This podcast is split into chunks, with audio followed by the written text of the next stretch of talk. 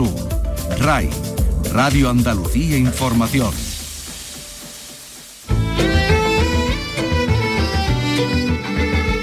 En RAI, Andalucía es cultura. Con Antonio Catón. Buenas tardes, los herederos de Pablo Ruiz Picasso se pasan al mercado NFT. Van a subastar más de mil copias digitales de una ensaladera del genio malagueño. Una NFT es un archivo digital, un activo digital que no puede consumirse ni se deteriora, que está asociado a un certificado de autenticidad. Estamos hablando de criptoarte. Ahora la familia Picasso pretende vender 1010 NFTs de esta ensaladera y nosotros vamos a acercarnos a este mundo del, del mercado del criptoarte, que por cierto generaba el año pasado más dinero que la venta tradicional de arte. Lo vamos a hacer con el galerista y curator Sema da Costa, pero hoy también es el día de la memoria de las víctimas del holocausto. La Factoría Cultural de Sevilla ha inaugurado por ello la exposición La memoria invicta de la artista gitana austríaca Cheia Stoica. Carlos López la ha visitado. Carlos, buenas tardes. Hola, buenas tardes. Lo has dicho el nombre perfectamente. ¿eh? Muestra dibujos inspirados en su experiencia en tres campos de exterminio nazi cuando era niña. Además, vamos a conocer el acto que homenajea a las víctimas de la Shoah, del holocausto, que se celebrará en la Casa de Sefarat de Córdoba. Y conoceremos también la historia de los nazis que hallaron refugio en la Costa del Sol gracias a una nueva publicación. Hoy nos fijamos también en los premios Wedding Awards, mmm, premios de bodas, en los que han sido distinguidos, entre otros, 14 artistas almerienses que se dedican a esto de la BBC, de bodas, bautizos y comuniones, y que graban vídeos de bodas con las mismas técnicas que las comedias románticas que todos conocemos. Se retoman las excavaciones en el entorno de la Alcazaba de Almería, al tiempo que Cultura da luz verde a la tercera fase del proyecto de recuperación del fuerte de Isla Verde en el puerto de Algeciras. Esto y otras cosas en el programa que tenemos por delante, que realiza Ángel Rodríguez y que produce Ray Angosto. Andalucía es cultura, con Antonio Catón.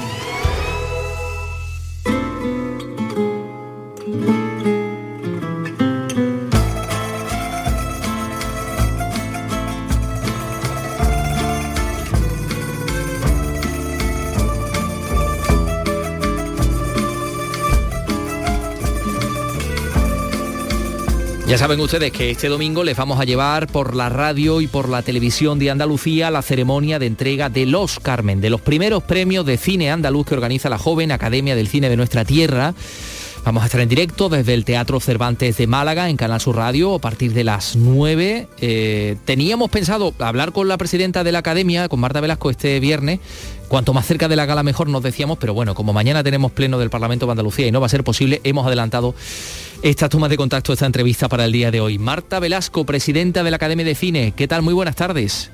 Muy buenas tardes, ¿qué tal Antonio? ¿Cómo estáis? ¿Cómo va todo? ¿Cómo, no sé si estás en Málaga, en, eh, en las cercanías del Teatro Cervantes, porque hay mucho que preparar, ¿no?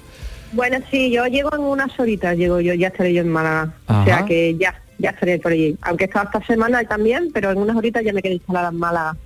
Estamos todos expectantes por ver, por disfrutar una gala muy especial para vosotros, que es la primera, ¿no? ¿Cómo están esos nervios también?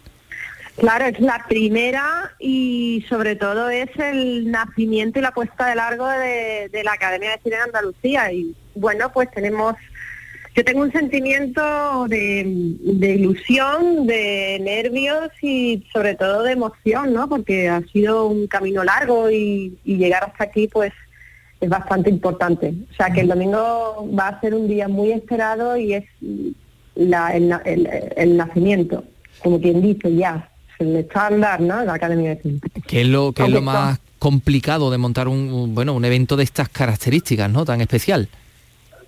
Bueno, el montar un evento de estas características es, es complicado, pero sobre todo si es el primero es más complicado aún. Sea, sobre todo porque llevas detrás un trabajo de que es una fundación de la fundación de la academia, con todo lo que implica la financiación de la misma, ¿no? Y, bueno, lo que pasa es que como estamos rodeados de unos profesionales tan buenos, ¿sabéis? Sobre todo también con, con el apoyo del equipo del Festival de Cine de Málaga y del Teatro Cervantes, que desde aquí quiero mandarle saludos y dar- las gracias, y a nuestro equipo de producción y de dirección, pues va a ser todo muy bien, estamos muy contentos y nada, ya te digo que y todo el mundo tiene muchísimas ganas y estamos muy ilusionados. Un trabajo, como, como dices Marta Velasco, de eh, aunar voluntades, de llegar, bueno, pues siendo unos desconocidos, pero yo creo que el nombre de Andalucía, ¿no? Eh, os ha abierto puertas y seguro que habrá sido mucha la gente que ha dicho, bueno, ya era hora, ¿no? Sí, claro, o sea, Andalucía, como tú dices, estamos en un punto de mira bastante importante y bonito eh, en nuestro, o sea, el audiovisual andaluz y el mundo del cine y lo que hacemos, o sea, y sobre todo creo que ha llegado, hay gente que me dice, ya era hora, ¿no? Como tú me dices, pero también yo creo que ha llegado en el momento que tenía que llegar. Eh, el cine andaluz tiene una trayectoria, tiene una tiene unos antecedentes de que bueno que gracias a ellos que han estado cultivando y han estado trabajando y por su esfuerzo pues hemos llegado hasta donde hemos, eh, hemos llegado hasta el día de hoy hasta el día que será el, domingo. Y, y, era era necesario que tuviéramos una academia porque es el, el sitio el cobijo donde estemos todos los y las profesionales que hacemos cine y nos dedicamos a ello. Y sobre todo porque la academia nace también para la difusión de estas obras de estos de estas actrices, de estos actores andaluces, de estas producciones y que seguramente pues eh, gracias a ellos se van a conocer y bueno ya estarán en el punto de mira tanto a nivel nacional, a nivel andaluz y sobre todo lo que queremos llegar es a, pues, nivel internacional. Para eso van a servir los, los Carmen, ¿no? Eh, que es como tú dices esa puesta de largo de la Academia de Cine de Andalucía que supongo también Marta pretende ser una herramienta para la inspiración, ¿no? El hecho de tener este paraguas, esta protección, que exista una academia de cine en Andalucía también va a ser una, una herramienta de motivación para los para los creadores, ¿no? Claro, eh, la Academia de Cine es un sitio transversal donde nos encontraremos todos, nos vamos a encontrar todos, donde nos encontramos todos y como tú dices, pues es el punto de encuentro, es el punto de los creadores y de los talentos eh, andaluces y, y bueno, pues creo que, mm, que la Academia de Cine Andalucía tiene que cumplir la función de protegerlo, de difundirlo y sobre todo dar a conocer sus trabajos y protección. Eso es sobre todo. Eh, bueno, ya, ya sabemos, por supuesto, habéis dado a conocer que va a haber un premio Carmen de Honor de, a, Antonio Banderas, que vamos a escuchar muy buena música, van a estar ahí, pues yo qué sé, Danza Invisible, eh, los Derby Motoreta, pero no sé si nos puede Hombre, te iba a decir adelantar algo que seguro me vas a decir que no, pero por lo menos decirnos que, mm, no sé, cómo, va a ser la gala. Si nos puedes soltar unos cuantos adjetivos eh, acerca de, lo que vamos a ver y disfrutar.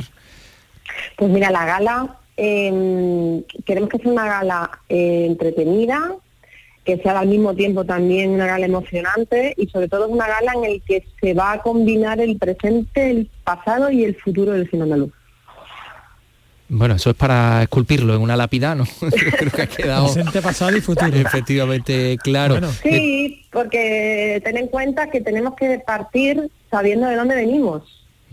Porque Andalucía tiene un recorrido y una trayección audiovisual muy potente y que, tenemos que tenemos que presumir de ello. O sea, yo siempre digo que efectivamente eh, tenemos antecedentes como Francisco Elías, como Valdelomar, como eh, también tenemos, aunque el, hito lo produjo eh, Benito Zambrano con su película de Solas, eh, pero y que después llegó también Alberto Rodríguez con La Isla Mínima, cuando ganó el Goya Mejor Película. Y yo creo que para todos estos hitos, todas estas personas que han estado trabajando y que han estado en el camino, pues son los que, gracias a ellos, podemos tener una Academia de Cine Andalucía y gracias a ellos se nos ha, se nos ha mirado. Y también gracias a las instituciones públicas andaluzas. Es muy importante, yo siempre lo digo, muy importante que gracias a la Consejería de Cultura de la Junta de Andalucía y gracias a Canal Sur Televisión, que desde hace 20 años empezaron a apostar por el cine andaluz, gracias a ellos podemos hacer las coproducciones, podemos hacer las producciones y podemos empezar con proyectos andaluces. Entonces, hay que dar las gracias a las instituciones públicas de Andalucía que están, que sea, que apoyan el cine y la cultura. Mm, eh, eh, Marta, ¿vas a entregar alguna de las estatuillas? No, ninguna. No, no, a estar sentada en el palco disfrutando también, ¿no? Bien, bien, bien, bien.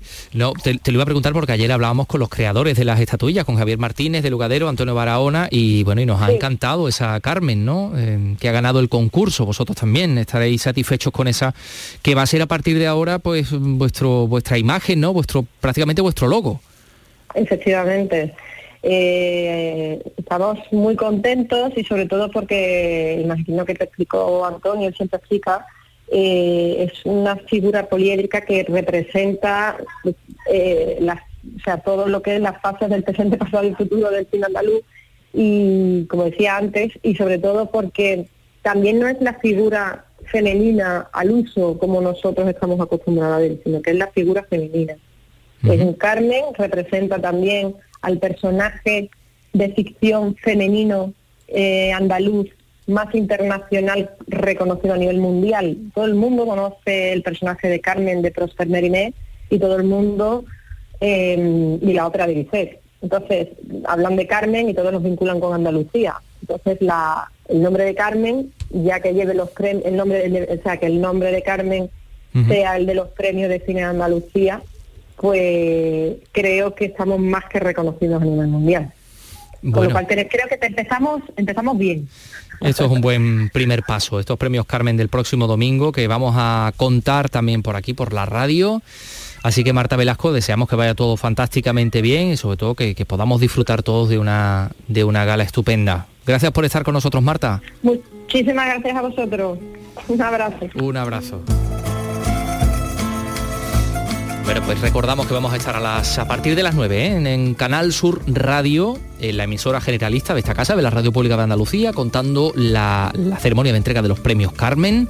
Primero vamos a estar a la alfombra roja. Eh, bueno, la alfombra roja se va a, tener lugar, se va a desarrollar en el Hotel Miramar eh, a partir de las seis y media, pero ahí va a estar nuestro compañero Damián Bernal atento a todo lo que pase y a partir de las 9 nos lo va, nos lo va a contar. Y por supuesto con todo lo que pase eh, en las tablas del Teatro Cervantes de, Málaga. Eh, fíjate, eh, Carlos, que hoy hemos conocido, por cierto, hablando de, cine, una cosita, un, detalle, un detalle triste que tiene que ver con un actor. el actor Arturo Rivas, que ha fallecido esta madrugada al incendiarse, incendiarse su vivienda en Madrid. Sí, ha sido, ha sido terrible. Sí, muchos lo recordarán por series como Hospital Central, al salir de clase. Mm, en fin, médico de familia, algunas series de algunas televisiones, de, algunas televisiones nacionales. Bueno, pues Arturo eh, Arribas ha fallecido como consecuencia de, haber inhalado eh, pues el humo que se ha generado en, el incendio de su vivienda, así que, en fin, lo sentimos. Pero si volvemos a Andalucía y volvemos a hablar de cine, hoy queríamos destacar dos rodajes, cosa que nos alegra muchísimo porque ahí eh, se le da trabajo a gente que, tiene talento y, también esto genera una economía en las zonas donde tienen lugar los rodajes. Por un lado, comenzamos en eh, Cádiz, que vuelve a ser escenario de película, es una producción con un casting internacional de países de Iberoamérica sobre... Eh, bueno, Carlos, esto te va a encantar. Y Ángel Rodríguez, a nuestro realizador, también porque es sobre vampiresas del siglo XXI. maravilla. Sí, es una auténtica maravilla, sí. Han rodado en Zara de los Atunes y estos días están en el puerto de Santa María rodando. Salud Botaro nos lo cuenta, os lo cuenta. Vampiresas en un plato montado en una nave industrial del puerto para rodar escenas de lucha de la película que produce Bruna Rubio, una actriz nacida en España con vínculos familiares en Cádiz y afincada en Los Ángeles. Cuando yo estaba haciendo la preproducción de la película y tenía las opciones, tenía o grabarlo en Estados Unidos o México o la República Dominicana, que ahora te están haciendo bastantes ofertas. Y yo dije, no, no, yo me voy a Cádiz, yo me voy a Andalucía porque, a ver, los castillos, vamos a grabar en el castillo de San Luca, hemos estado grabando en el cortijo de Zara de los Atunes, en, sitios tan bellos, tan impresionantes, que, pues me tiré a ello. El guion es del malagueño Juan Antonio Torres, una figura destacada del cómic nacional, y la dirección de Iván Mulero, con experiencia y premios en el cine fantástico. El rodaje en escenarios gaditanos se extenderá hasta principios de febrero. Y por otra parte, en otra localidad también de la provincia de Cádiz, en Zara, pero en esta ocasión Zara de la Sierra, no Zara de los Atunes, es el plató para el rodaje de una producción que por cierto es 100% andaluza, ¿no? El último cumpleaños, los exteriores se van a grabar en este pueblo blanco de la Sierra de Cádiz, que ya saben ustedes, uno de los más bonitos de, España. Esto nos lo cuenta en Jerez Juan Carlos Rodríguez. El último cumpleaños es un thriller de terror ambientado a mediados de los 80. Transcurre en un pequeño pueblo andaluz con profundas raíces religiosas en el que existen creencias y rituales que condicionan la vida de sus habitantes, sobre todo en la celebración de sus cumpleaños. El rodaje contará con un elenco de actores de reconocido prestigio a nivel nacional, aunque no se ha dado a conocer los nombres. El alcalde de Zahara, Santiago Galván, ha mostrado su satisfacción porque su municipio, considerado uno de los pueblos más bonitos de España, haya sido de nuevo elegido como plato de cine estoy encantado como, como alcalde y mi equipo de gobierno de colaborar eh, con la cultura andaluza y colaborar con ellos y bueno, tener la oportunidad una vez más de que Zahara eh, se vea en la sala de cines y, la puedan ver alrededor del mundo todos los encantos que, podemos ofrecer. Detrás de este proyecto está la productora cordobesa Salmorejo Producciones. Al frente de la dirección y del guion se encuentra el joven realizador cordobés Esteban Díaz, un gran amante del cine fantástico y de terror. Enseguida hablamos del Día de la Memoria, de la memoria de las víctimas del Holocausto. Son las tres y cuarto. Andalucía es cultura, con Antonio Catoni. De lunes a viernes a las 4 de la tarde tienes una cita con el flamenco. Los conciertos y festivales, los recitales, los homenajes, las citas imprescindibles de este arte genuino de nuestra tierra. La mejor selección de nuestra fonoteca. Portal Flamenco de lunes a viernes, desde las 4 de la tarde, con Manuel Curao. RAI, Radio Andalucía Información. Andalucía es cultura, con Antonio Catoni.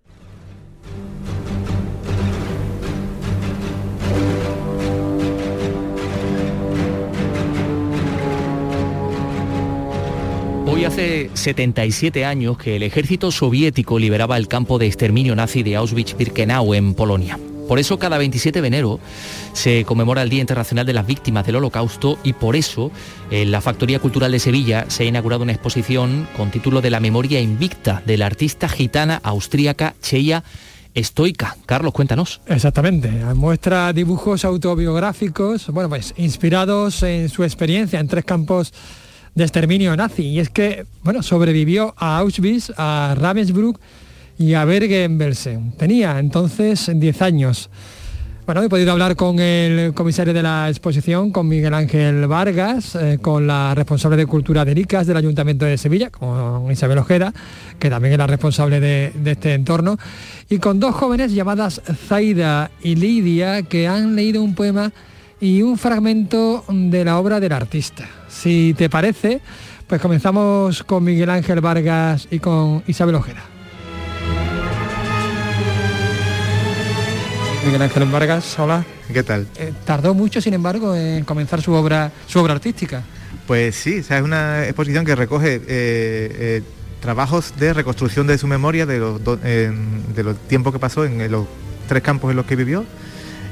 y digamos que además son dibujos que ella reconstruye cuando ya puede alcanzar la, la confianza de poder romper el trauma, porque durante mucho, mucho tiempo no se lo permitió ella misma, ni siquiera en el ámbito privado y tampoco se lo permitía en el espacio público. Entonces, digamos que el arte aquí sí ayuda a que el trauma personal se convierta parte de, parte de un problema colectivo y de una reflexión por hacer. Recordamos que ella junto a toda su familia fue deportada a, los, campos, primero estuvo en Auschwitz, luego en, Ravensbrück y, luego en Bergen-Belsen. Sí, es el, paso de...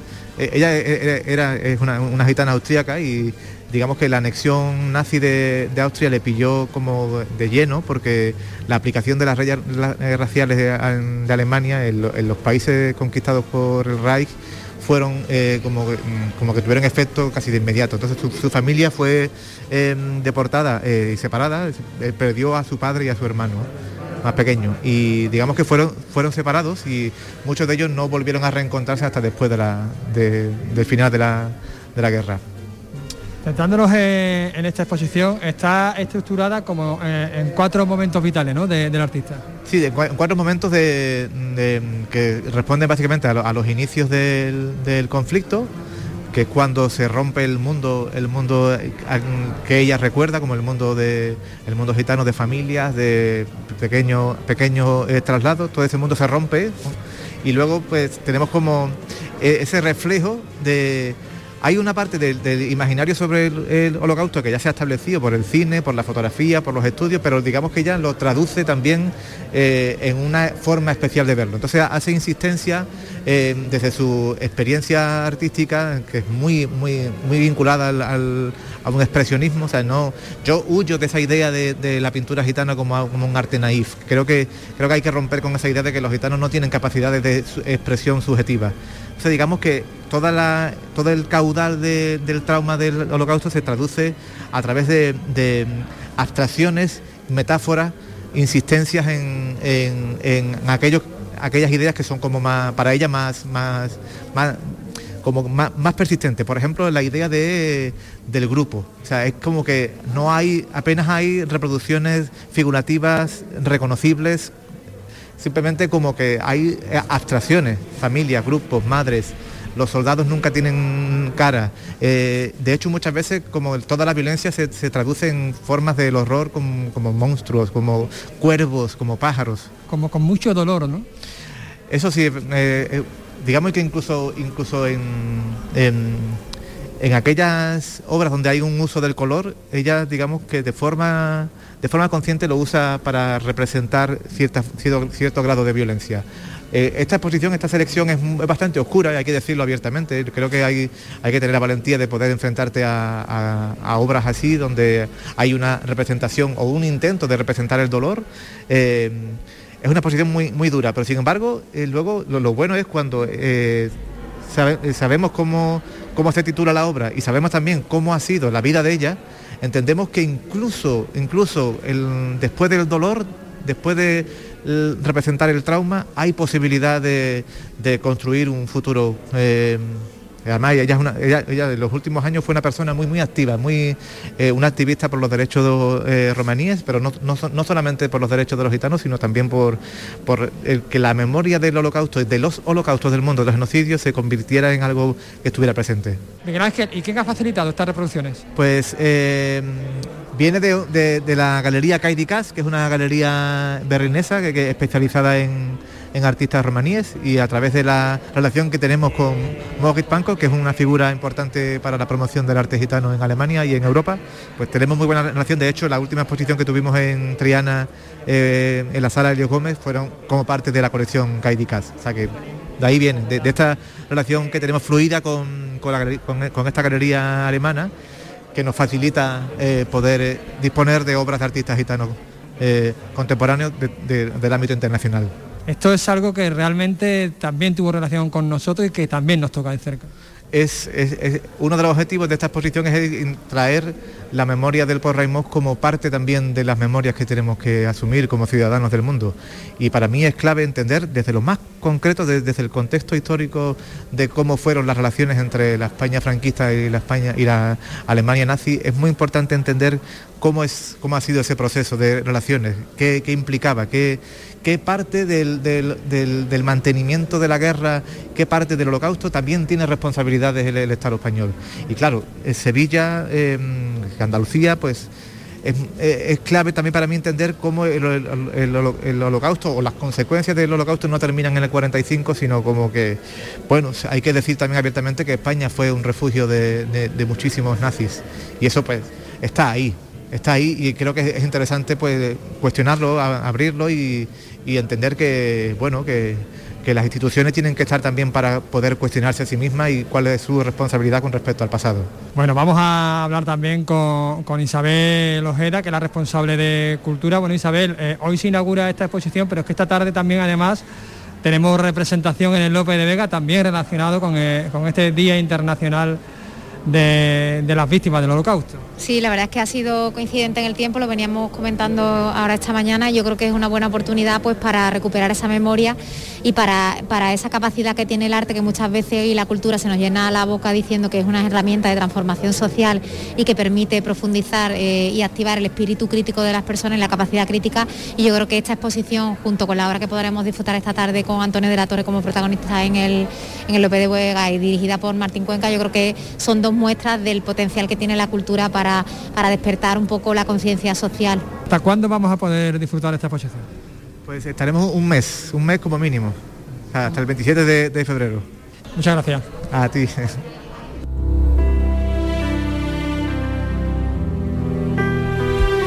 Como mínimo decía hasta el 27 de febrero. Hasta el 27 de febrero, un día antes del Día de Andalucía. Fíjate, Antonio, eh, Alemania no reconoció a los gitanos como, como víctimas del holocausto hasta 1981. Hasta anteayer. Hasta ayer. Y, y, no se le ha hecho ningún memorial hasta 2013. Vaya, que, pues, estuvo, que Miguel Ángel estuvo en ese memorial. ¿Sí? Hay víctimas de primera y de tercera. ¿eh? Pues bueno, está eh, por supuesto el pueblo judío, pero también están evidentemente los gitanos, los homosexuales, Testigos discapacitados. testigos de Jehová, eh, de oponentes Jehová. políticos, sí, sí, testigos de Eh, sí, Jehová. sí, em, eh, Opon- oponentes políticos, comunistas, sí, sí, sí, comunistas por supuesto. Pues mira, vamos a centrarnos en otra, en otra conmemoración, en este caso, como dices, en la del pueblo judío, que eh, fue el la principal víctima de, del, eh, los, eh, de- del holocausto, de, de esa política sistematizada de exterminio. Pero antes yo creo que me querías decir, o me- no, querías compartir con nosotros un- algo que ha sido bastante interesante y, y Sí. bastante hermoso que ha tenido como escenario esta exposición. Efectivamente, sí, porque dos chicas jóvenes eh, se han encargado de leer un, un poema y, y un fragmento de, de una obra de- del artista. Ellas se llaman Zaida y Lidia y Ajá. si te parece pues la escuchamos. Venga, vamos a escucharlas. Empezamos por Zaida, que va a leer un poema que se titula sin casa, sin tumba. Antes que nosotros, antes que nosotros el agua no ahogaba, ni el fuego destruía, y el viento besaba las hojas. Antes que nosotros la tierra estaba preñada, y nadie se atrevía a tocar su alma, ni el rocío, ni la hormiga. Antes que nosotros los lobos eran fieles creyentes, y plácidamente la llegada de los pájaros colmaba los árboles de buena bajía. Las flores eran nidos para los pájaros. La hermandad reinaba en la vida de los peces. Antes que nosotros, el viento se llamaba altura, el agua significaba profundidad y el fuego convertía los sueños en palabras. Antes que nosotros, nada. Antes que nosotros, ni tumba ni casa. un poema de Ratko Jurik. Muchísimas gracias. Gracias a ti. Y Lidia nos va a leer un fragmento de la obra Esto ha pasado de Sella, de Sella Stoska. El capo entró con el látigo y me dijo, te vas a recorrer todos los camastros y donde haya un muerto, lo sacas. A los de arriba los tiras abajo y los arrastra igual hasta la puerta. Y yo hacía rodar los muertos hacia abajo, hacia adelante, hasta que zas, caían al suelo. Se me hacía cuesta arriba cuando se trataba de niños con los que había jugado o hablado. Pero con el tiempo una se acostumbra y además no te queda otra. Si no lo haces, viene el tipo y te parte la cabeza. Para nosotros lo peor era cuando llegaban los trenes a las 3 de la madrugada. Oyes el chirrido de los frenos, oyes cómo la gente camina, cómo empujan los capos y los soldados con los perros. Entonces oyes cómo les resbalan las ropas hasta el suelo, cómo llegan al crematorio. Y luego, durante un rato, ya no oyes nada. Está todo en silencio. Y de repente sopla el viento y el olor se mete en el barracón. Mi madre siempre decía, seguro que entre los judíos también hay gitanos. Dos veces estuve esperando a las puertas del crematorio. Una vez dos días y dos noches y otra un día entero. La segunda vez estábamos preparados, solo queríamos que terminara rápido. Y mi madre lo expresó con estas palabras tan bonitas. Allí arriba te espera tu abuela, tu padre, toda tu gente. Están listos para recibirnos. Aquí estamos solos. Vuestro padre ya no está con nosotros. Hizo que se nos fuera el miedo. Cuando se nos llevaron de allí sentimos como una decepción, porque teníamos claro lo que iba a ocurrir. Es sobrecogedor.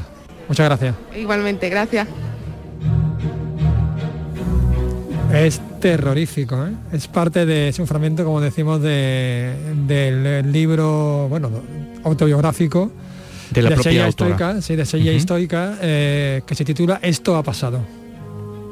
Mm. Terrorífico. Diez años, ¿eh? Pues Diez sí. años cuando le pasó esto. tenía. Yo me siento especialmente orgulloso de que esto se haya escuchado en estos momentos en la radio. Y Eh, y eh, por otra parte, decíamos, estaba la conmemoración que ha tenido lugar hoy eh, en la Casa de Sefarad de Córdoba. José Antonio Luque nos lo cuenta.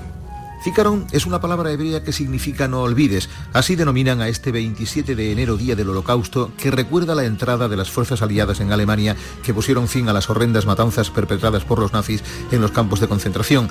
La Casa de Sefarad lo conmemora cada año y en esta ocasión lo hará a las 7 de la tarde con la presentación del poemario Zícaron, cinco miradas en verso, que recoge textos de Faustino Lobato, Diego Castillo, Fermín Castro, José Miguel García Conde y José Miguel Gómez. Sebastián de la Obra es el director de la Casa Sefarad. Sicarón es una palabra hebrea que significa memoria, casi en tono imperativo. Hace el favor de hacer memoria. Ese poemario gira en torno a las memorias de los propios creadores, que no hablan del holocausto. El contraste es que en el holocausto nadie tuvo tiempo de hacer poemas sobre la memoria. En la calle Judíos 2, sede de la Casa de Sefarad, habrá además un encendido de velas en memoria de las víctimas del Holocausto.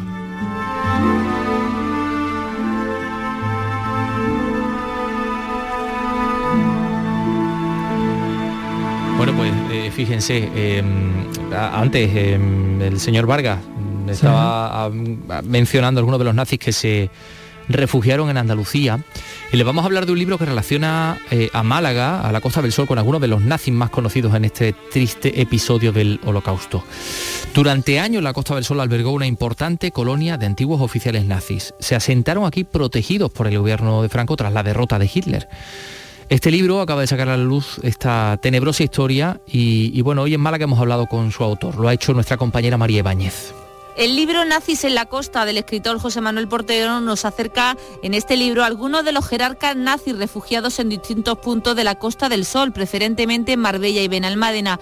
En sus páginas el doctor Ari Berheim, doctor Muerte, Otto Remmer, el general de la SS que salvó a Hitler, Alfred Hies Hausmann, jefe Málaga del espionaje militar alemán, o Leo Dregler, el general belga sentenciado a muerte en su país. Muchos estuvieron sin darse, sin darse a conocer otros hicieron claramente ostentación de su, de su pasado, eh, estando orgulloso de ellos y haciendo proselitismo de la, del tema nazi. Algunos de ellos se dedicaron al negocio turístico e inmobiliario, otros actuaron de representantes comerciales e intermediarios. Aquí encontraron la protección del régimen muy especial de algunos personajes del régimen eh, como fueron José Antonio Girón de Blasco, el principal, el ministro, el ministro de, Franco, el ministro de Trabajo, eh, que vivía, eh, vivió en Fuengirola durante muchísimo tiempo.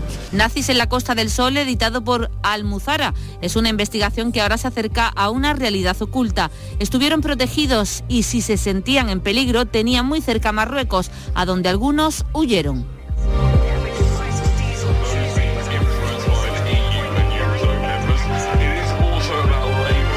Día Internacional de las Víctimas del Holocausto este día, pero hoy también nos hemos eh, levantado con otra cara del horror. Alejandro Palomas, eh, ustedes lo saben, es un magnífico escritor, ha pasado muchas veces por este programa para presentarnos sus libros. La última ocasión fue con motivo de Un País con tu nombre, que habló con, con Vicky Román.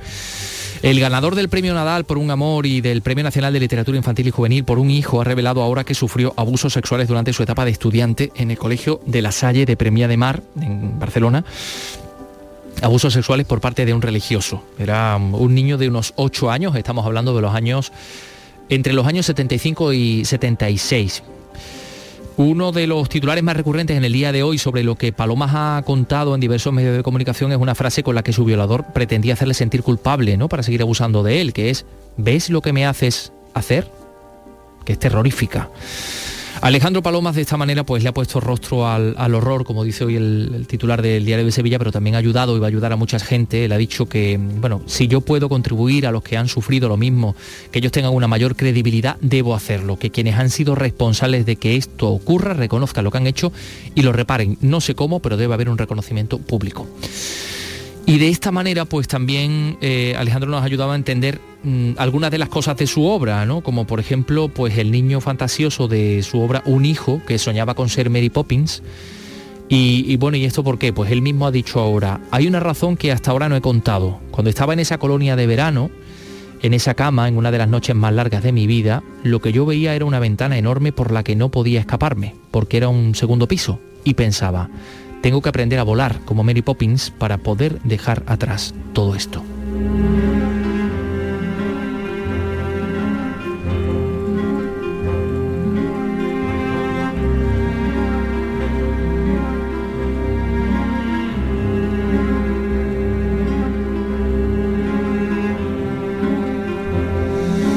Son las 3 y 34 minutos. Más cosas.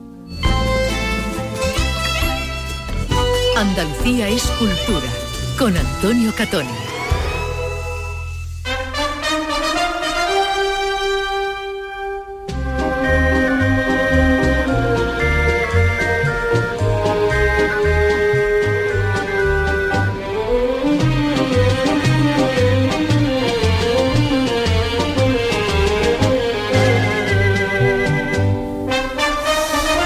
Pues vamos a hablar dentro de unos minutos sobre el asunto de Manolete, pero ahora nos va a ocupar una subasta muy especial. Se lo contamos.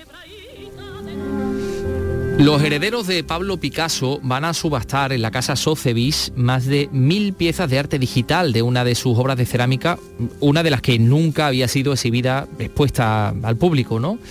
Siguiendo la moda de los activos criptográficos que han supuesto ya millones de dólares en transacciones. Bueno, estamos hablando del mercado de las NFT, un acrónimo inglés que alude a un, a un archivo, una copia digital, una imagen digital de una pieza concreta a la que está asociado un certificado de autenticidad que contiene también otros datos, pero desde luego contiene este que es el de la, de la autenticidad, ¿no?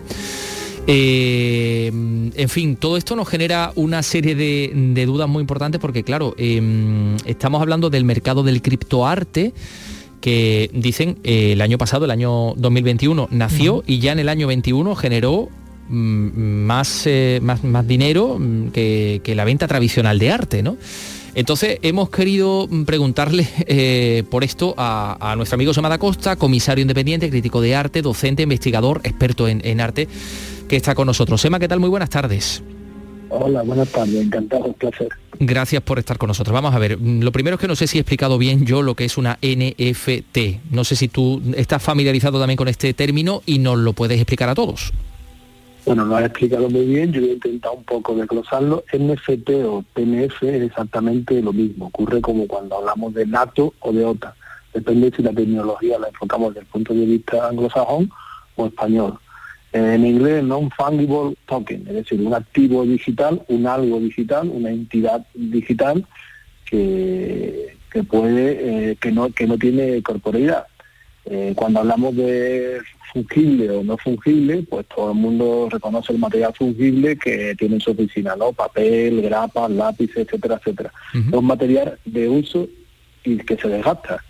Entonces, un material no fungible o un token, es decir, una unidad de valor asociado a lo digital, pues realmente es una entidad mínima que no cambia y que es insustituible.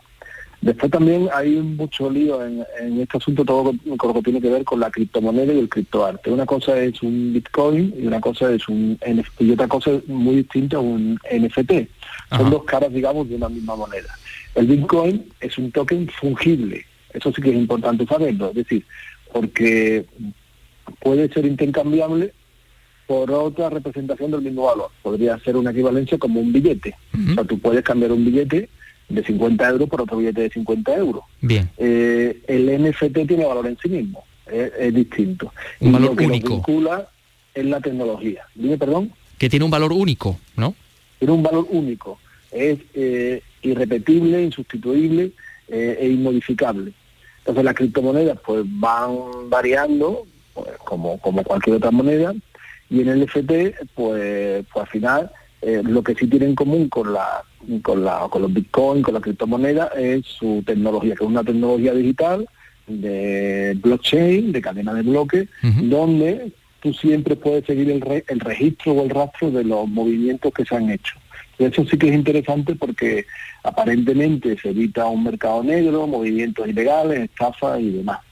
Pero bueno, el NFT ha saltado ahora porque, porque estamos en un cambio de era y esto todo se ha acentuado con, la pandemia, es decir, estamos pasando de, una era de elementos tangibles, de cosas, como habla Yon Chahun, el, el, filósofo, ¿no? de cosas a no cosas, de lo fungible a lo no fungible. Entonces, en todo ese intercambio, pues el arte, que es muy sensible a todo este tipo de cuestiones, sobre todo porque es un territorio donde la especulación eh, es muy fácil, pues es muy sensible. ¿Qué ocurre ahora con la familia Picasso? Bueno, Picasso hay que tener claro que, además de un artista eh, muy representativo del siglo XX, también es una marca. Y como marca, pues tenemos un sitio Picasso o tenemos um, un aeropuerto Picasso. Es decir, una marca capaz de generar muchos recursos económicos, algo que saben bien los herederos. Sobre esta problemática de la marca Picasso hay un proyecto de Raúl López Cuenca que se llama Ciudad Picasso en referencia a cómo Málaga utiliza el nombre exactamente de Picasso y todo lo que significa, ¿no? Entonces, los herederos de Picasso que, que, han visto que aquí hay un potencial económico, porque al final es todo susceptible de ser comercializable, pues han dicho, vamos a coger algo, algo que tengamos, que podamos llevar al territorio de, de las NFT, y vamos a, venderlo. Eh, realmente, desde mi punto de vista, y en mi punto de vista particular, esa pieza no es una pieza original NFT. Lo que están haciendo es utilizando la tecnología NFT, es decir, digitalizando una pieza de cerámica que ya existía para ponerla en venta. En el mercado, para aprovecharse de, esta historia, ¿no? Pero, Bien. pero realmente eh, yo lo entiendo más como una estrategia, como una estrategia de tener presencia, de plantear después una subasta y que el cuenco alcance una cantidad importante por, por tener también este vínculo con NFT y que los NFT también sirvan para generar recursos. Es una estrategia de mercado técnico como cualquiera, pero no, desde mi punto de vista, no es original, originariamente... Te entiendo, te entiendo. Es, es yo qué sé, un, un, objeto que yo convierto, eh, que digitalizo y ahora lo que vendo es el archivo digital con ese certificado, encriptado y todo esto. Pero mi pregunta, Sema, es, ¿qué satisfacción encuentra el comprador al tener un NFT? ¿Cuál es el motor de alguien que, porque es un poco lo que supongo que nos estamos preguntando todos, ¿no? Los que estamos ajenos a, a ello.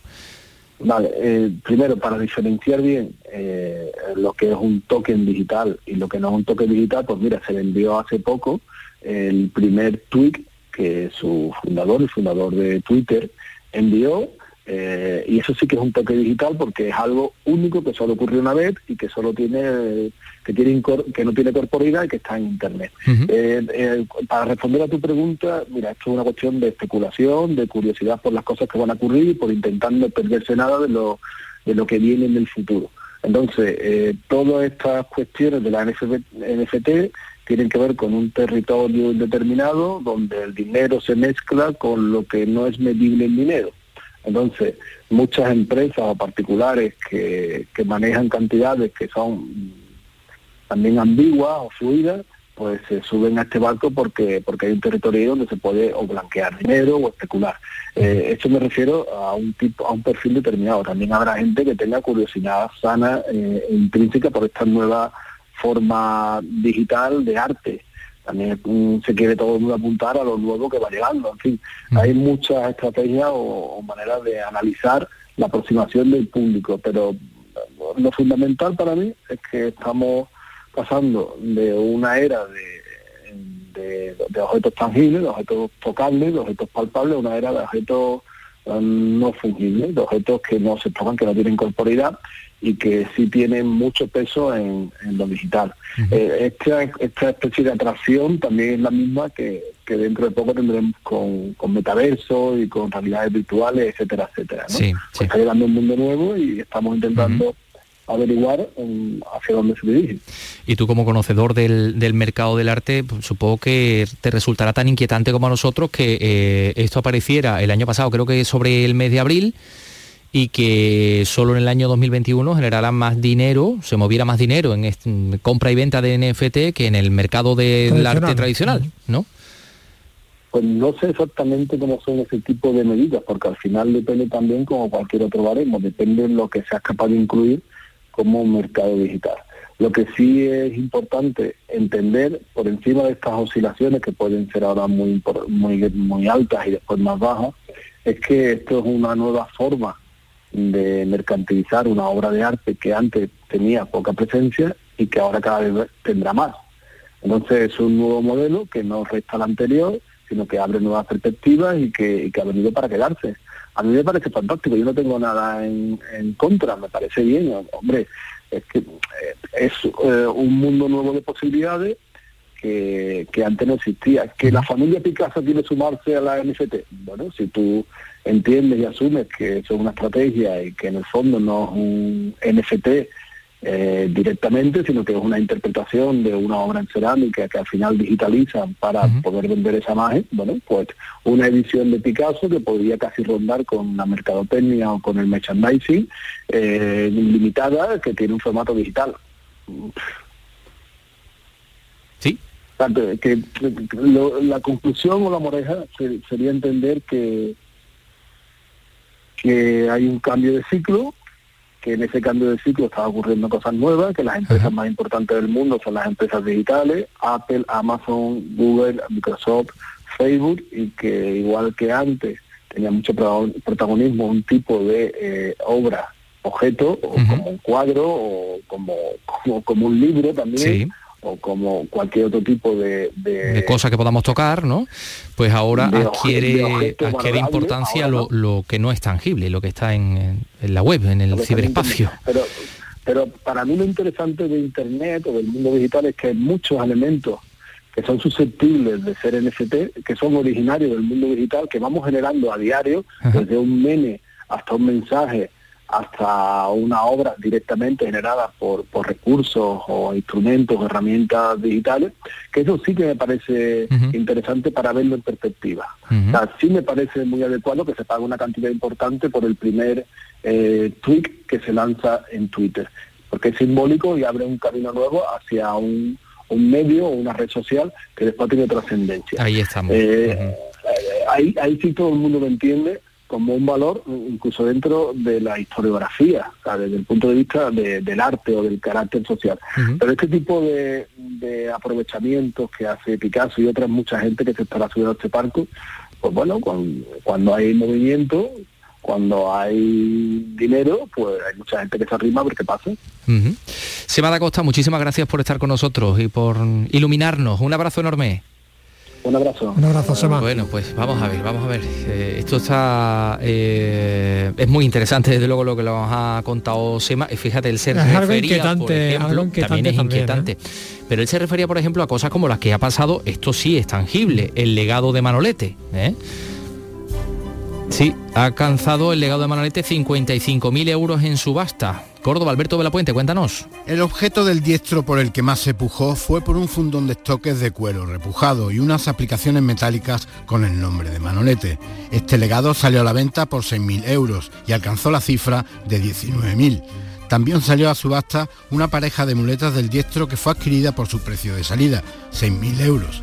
Se pujaron asimismo por los capotes de brega que salieron por 8.000 euros, pero que quedó desierta. El éxito de esta subasta pone de manifiesto el interés que sigue despertando el torero cordobés a los 75 años de su muerte en la Plaza de Toros de Linares. Bueno, pues vamos con más cosas. Vamos a hablar de los que trabajan en la BBC, en las bodas, bautizos y comuniones que también tienen sus premios. ¿eh? Sí, sí, los premios Wedding Awards y entre ellos hay 14 empresas almerienses premiadas. José Antonio Fuentes, Almería, cuéntanos.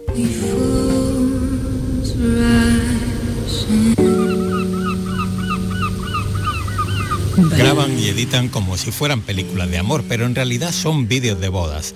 Las empresas que existen en torno a las celebraciones no paran de reinventarse. Es el caso de Carlos Félix, que ha sido el ganador al mejor vídeo de bodas en la novena edición de los premios bodas.net. También han recibido premio tres empresas de banquetes, dos de catering y cuatro fotógrafos que inmortalizan con un clic momentos imborrables. Es el caso de Francisco Manuel Martín, de Fradu Producciones. Premio yo creo que va a suponer para los profesionales que hemos sido eh, galardonados eh, un altavoz para eh, que mucha gente y nos conozca a nivel nacional y muchos clientes pues den el paso a contratarnos con la confianza de saber que están contratando a, un profesional.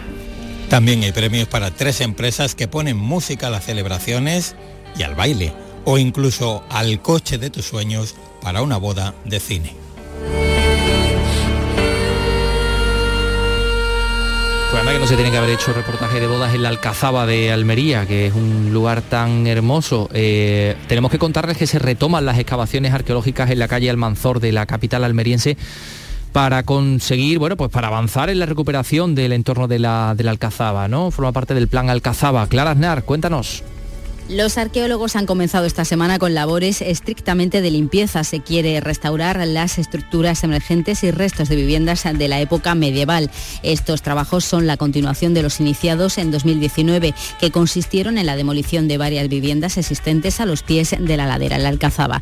El alcalde de Almería, Ramón Fernández Pacheco El resultado de estas prospecciones, que tienen un presupuesto de más de 135.000 euros, es el que va a determinar futuras actuaciones a los pies de este conjunto monumental para seguir impulsando nuestro centro histórico y el futuro de Almería. Los trabajos se van a desarrollar durante los próximos cinco meses. Gracias Clara Aznar y hoy y mañana viernes va a tener lugar en el Teatro de la Maestranza de Sevilla el sexto concierto del ciclo Gran Sinfónico del Arroz de la Real Orquesta Sinfónica de Sevilla. Mar Sustro, el director titular, el director artístico, va a estar al frente de la orquesta junto al violonchelista Xavier Phillips como solista invitado.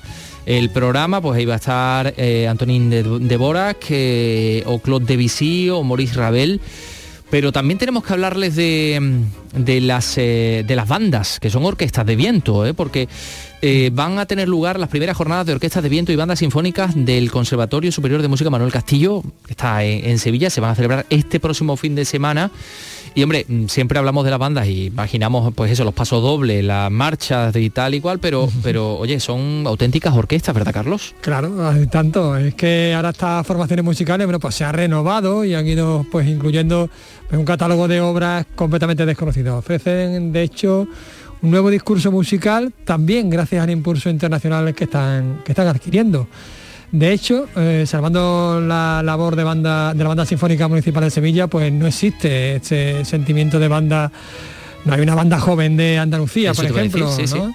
Eh, ni ni existe una convención de bandas en, en nuestra tierra, en Andalucía, ni hay una vida concertística pues desarrollada, más allá pues de los clichés que han mencionado antes, ¿no? Sí. Por eso, pues se van a llevar a cabo estas primeras jornadas. eh, hablaremos de ello mañana, por cierto, ¿no?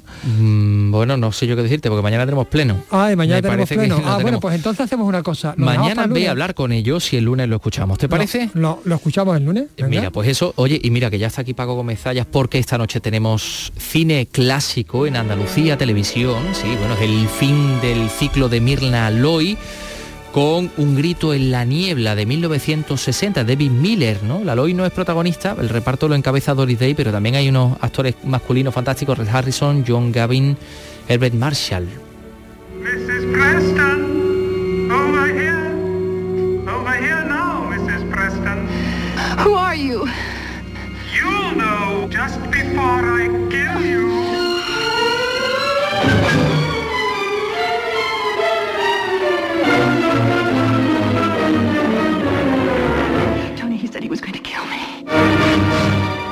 Someone's been pulling your leg.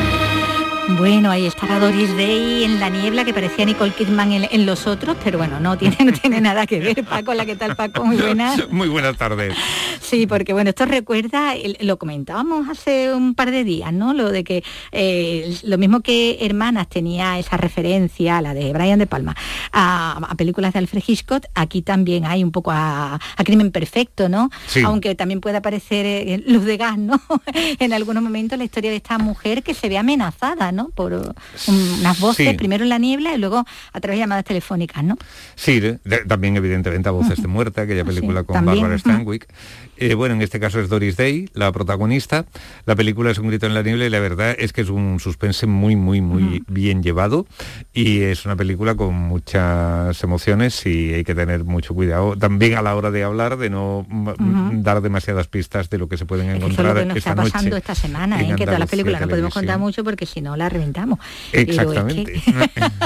bueno, Doris Day en un personaje que, Sí. que, bueno que sale de las comedias, está a las que Sí, nos tiene acostumbrados, más en esta en esta película, por ejemplo, ¿no? Sí, fíjate que además eh, era el momento en que ella estaba, acababa de hacer eh, Confidencias a Medianoche junto con a Ross. Hudson y luego le quedaban todavía dos más, ¿no? Pijama para dos y No me mandes flores y bueno, también había hecho muchas comedias más, pero es verdad que no solamente comedias, incluso Bueno, hablando Hitchcock, de Hitchcock había trabajado un hombre que sabía demasiado, ¿no? con- con el mago del suspense, con, o sea que tenía ya un- una cierta preparación.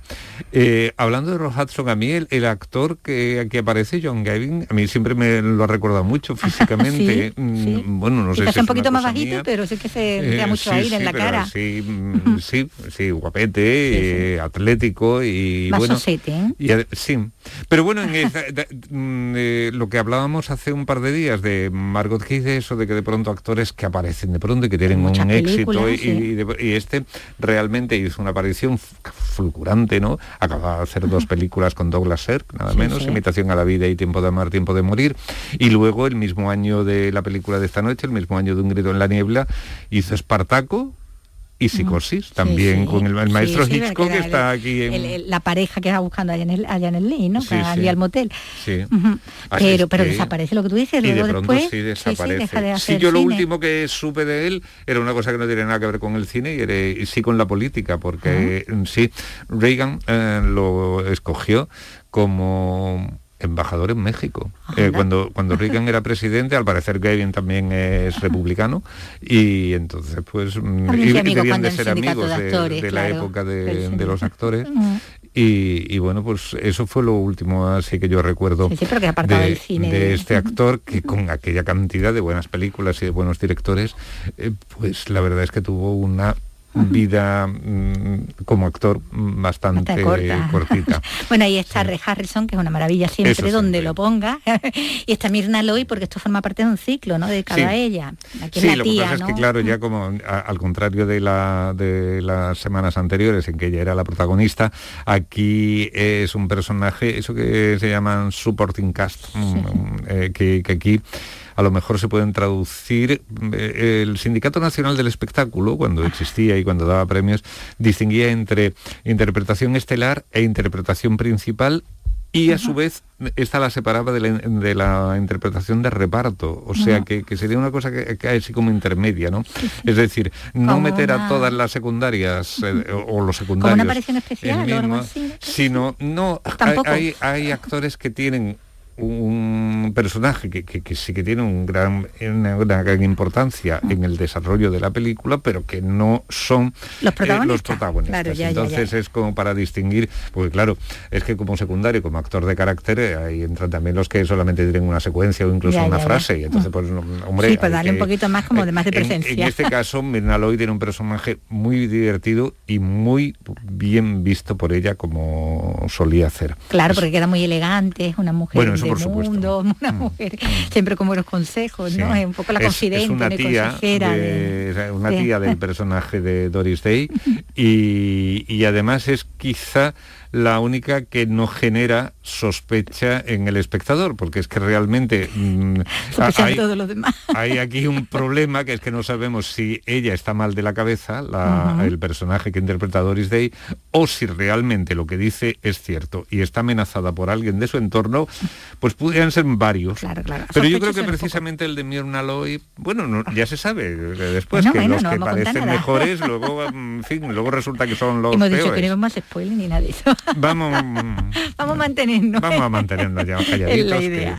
Bueno, pues oportunidad de ver, como decimos, Mm. bueno, ese elenco al que se añade también Roddy McDowell, muy, muy, muy jovencito, ¿no? Sí, y Herbert Marshall. y Herbert Marshall también Bueno, ahí. McDowell efectivamente está hecho casi un crío. Un chavalito, sí, sí, lo Además, de smoking. y si lo que dan ganas es más bien, es, en lugar de hacerlo un asesino, darle su dirección al asesino para que... Para que se lo carguen. qué, qué- qué idea, qué idea. Sí, bueno, Bueno, pues tenemos esa, esa no, es que el película. niño es tremendo. Sí, sí, Es- no el pobre Roddy McDowell, que era No, un no, sino el actor estupendo, pero el personaje era... Ah, Roddy McDowell reconocible como, como aquel simio ¿no? del planeta de, de los simios, por poner un poco eh, en antecedente a, la- a los oyentes. Bueno, pues tenemos esta, esta película de suspense, de, de misterio, remitiéndonos un poco también a Hitchcock, dirigida por, por David Miller, y que tiene, bueno, pues ese elenco que decíamos, ¿no? A Doris Day, Harrison y John Gavin con Mirna Loy, que es a la que se le dedicaba el ciclo y que acaba, ¿no? Ya con, Sí. con esta película, le dedicaba a ella.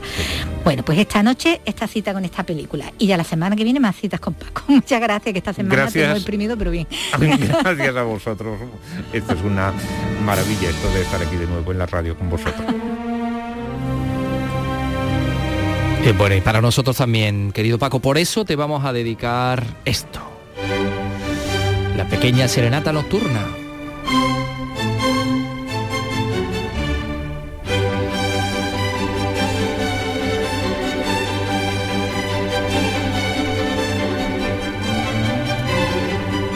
Porque hoy Wolfgang Amadeus Mozart habría cumplido 266 años. En La- caso de seguir vivo, evidentemente, cosa que bien, dudamos. ¿eh? 266. está bien. 266, sí señor, nacía tal día como hoy, en 1756 en Salzburgo, mm, Johannes Chrysostomos Wolfangus Theophilus Mozart. Ángel lo recuerda perfectamente. Pianista, director de orquesta, mm, en fin, todo, genio absoluto. Con él le dejamos, mañana regresamos. No, mañana no, mañana no, Mañana mañana, no, el, mañana pleno, no. el pleno. Había equivocado yo.